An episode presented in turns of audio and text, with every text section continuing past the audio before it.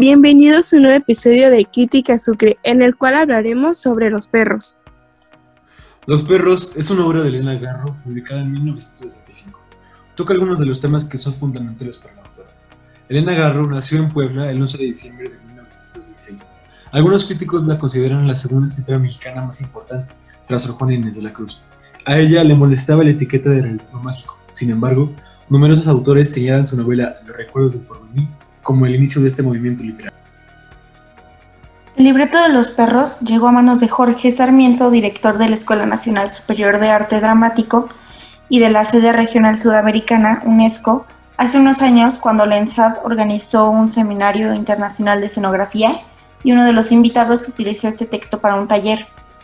A Sarmiento le gustó mucho y le dejaron conservar el libreto porque en Lima no se conocía a Elena Garro ni su producción teatral. En la obra podemos encontrar estos personajes como Úrsula, que es la principal de la historia, con una mentalidad muy inocente hacia el mundo que la rodeaba. Manuela es una persona muy reservada sobre los temas de violación, entre otros, muy dura con su hija. Javier, que es el primo de Úrsula, es una persona muy violenta hacia ella. Tanto la obra como la lectura podemos observar temas como la violencia física y mental que genera el hombre hacia la mujer. En la obra se expresa mejor los actos violentos de Javier.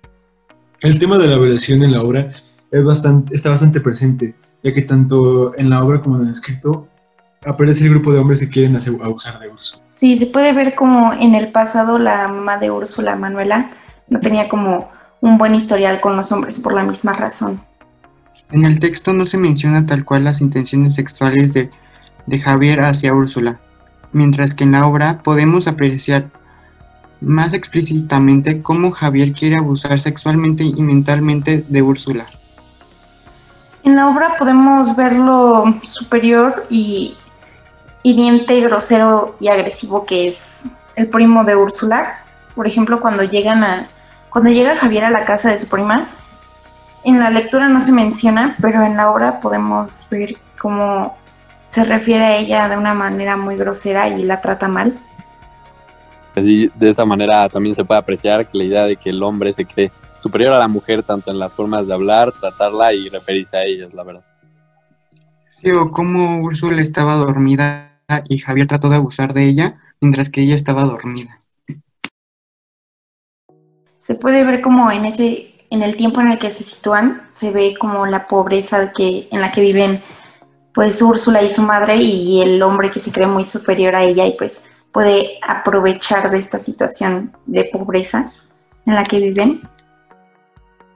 Como tenemos a los perros, que en realidad en ambas queda clara que estos representan el abuso y la violencia del hombre hacia la mujer.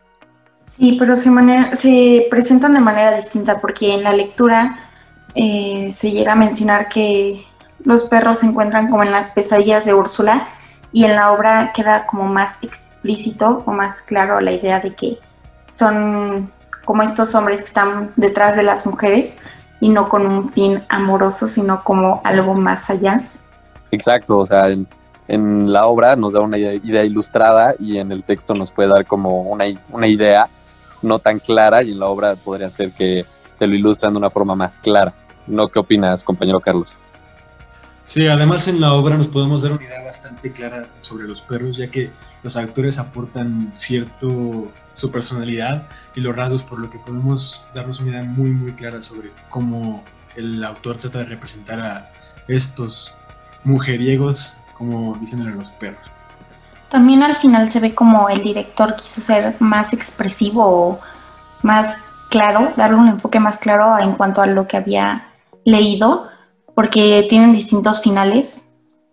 Sí, también se puede apreciar en el final cómo el director quiso ser más objetivo o más claro en cuanto a ciertos temas o ciertos puntos que en la lectura no nos deja verlos tal cual como pasaría en la vida real, como que él quiso llevarlo a una realidad más cercana.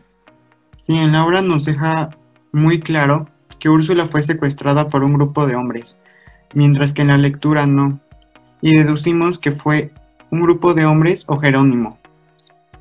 Y sí, pues en ambas partes, tanto en la obra como en el escrito, nos podemos percatar de que la madre de Uso le está contando toda la historia. Sin embargo, cuando termina de decirle, se da cuenta de que ya se la llevaron. Sí, y aparte Javier esta- tenía precau- le dijo a Úrsula que tuviera precauciones con Jerónimo porque tenía intenciones malas como el secuestro hacia ella. En la obra se usaron referencias como los perros, dando a entender la violencia física y mental que vive la mujer hoy en día. Con esto concluimos que en parte de la lectura y en parte de la obra podemos notar muchas diferencias, ya que en la obra lo muestran de una forma ilustrada y en el texto nada más te da una imagen o una idea. Y sí, pues también podemos notar que a la hora de leer el texto, podemos notar que la autora quería dar una idea mucho más romántica y sutil de toda la situación que pues enfrentan las mujeres.